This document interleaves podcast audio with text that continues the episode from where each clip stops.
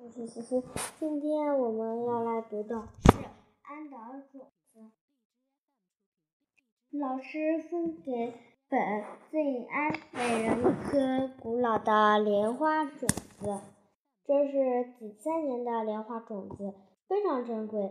你们去把它种出来吧。拿到种子后，我要第一个种出来。本想，怎样才能种出来呢？静想。我有一颗种子了，安想。本跑去寻找锄头，静想要挑出最好的花盆。安把种子装在自己的小布袋里，挂在自己的胸前。本把种子埋在地里，雪地里。静去查找种植莲花的书籍。安去集市为寺院买东西，等了很久，本的种子也没有发芽。等不到种子发芽的本，愤怒地刨开了土地，摔断了锄头，不再干了。我一定会种出千年莲花的，静想。雪下大了，我先去把庙门外的雪扫一下吧。安想。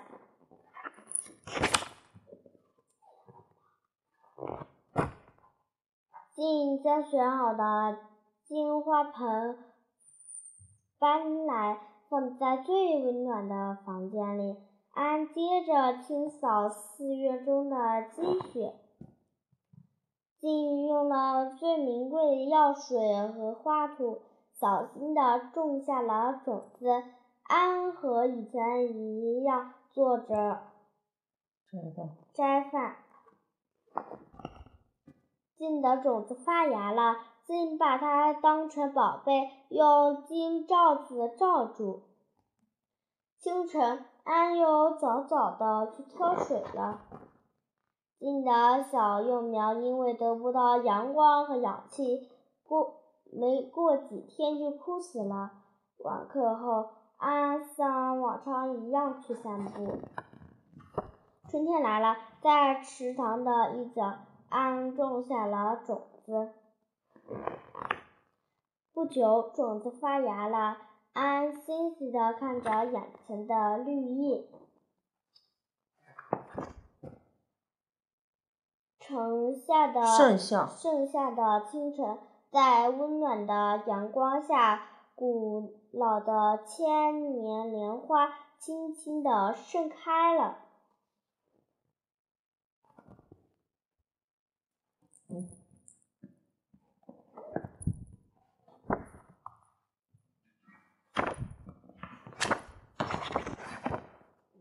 一个关于等待的故事。这是一个关于等待的故事。故事所演示的是一种等待的智慧。这种智慧对于大自然法则的认识、尊重和顺应。老和尚把三颗千几千年前的莲花种子分给三个小和尚，一个名字叫本，一个名字叫静，一个名字叫安。本很急躁，想抢头一功。在寒风中把种子埋在雪地里，结果种子死了。竟把种子埋在好盆好土里，珍藏在屋中，运用知识加以人工保护。但是因为违反自然，种子也死了。安不慌不忙，等待着季节变换，工作照做，直到春天来了，天气暖和，池塘满水。才把种子种到池塘的一角，他把种子种活了，在夏天开出美丽的莲花。且慢，小和尚，小和尚安会有这么高的智慧吗？别急，这只是一个寓言，寓言，一个比喻。故事所演示的只是这种智慧的性质。这个故事拨动了我们的心弦，使我们不禁联想到。这不也是大人对孩子的成长所应该具有的等待的智慧吗？话虽这么说，但是小孩子读这个故事或者听到这个故事，也可以学好多东西。首先是安的师傅给他种子以后，那种不急躁、不慌乱、冷冷静静、好好思考的态度，就可以当小朋友的好榜样。其次是故事里提到三个小和尚处理事情的态度和方法，也可以让小朋友拿来做讨论比较的问题。讨论的题目。最后是这个故事本身就很有趣味，写的又很有技巧，很吸引人，而且有一个令人愉快的结局，相信一定会被爱读故事的小朋友所接受。这本书的图画最值得欣赏的是它所具的文化呈现，出现在这本书里的。人物以他们的容貌、服装，小朋友一定会非常熟悉，感到格外亲切。建筑物的格局，屋子里的格扇、窗棂、窗棂、门帘、书架、线装书和各种乐器、器皿、各种器皿。样样都洋溢着浓浓的文化色彩，月下佛寺和郊野松林也处处都令人感到人和土地的，人和土地的那种不可分割的密切关系。这一切使我们不能相信。只有忠实的描绘我们真正的生活，我们才能捕捉到自己的文化特色。有幸看到这本书的大人，无论是你是不是想准备将它读给孩子听，也许都应该先找一个安静的角落，轻轻地念给自己听，然后想一想。再想一想，我们有没有得到过千年莲花的种子？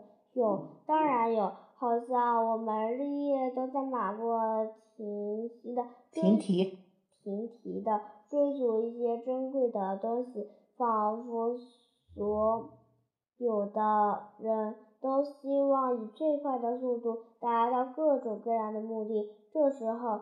大自然的规律往往被撇在一边，我们甚至不会思考冬天是不是可以种花，只因为想着我要第一个种出来。怎样才能种出来呢？生活的主题仿佛日日追随我们，不知道有多久没有去散步了，在。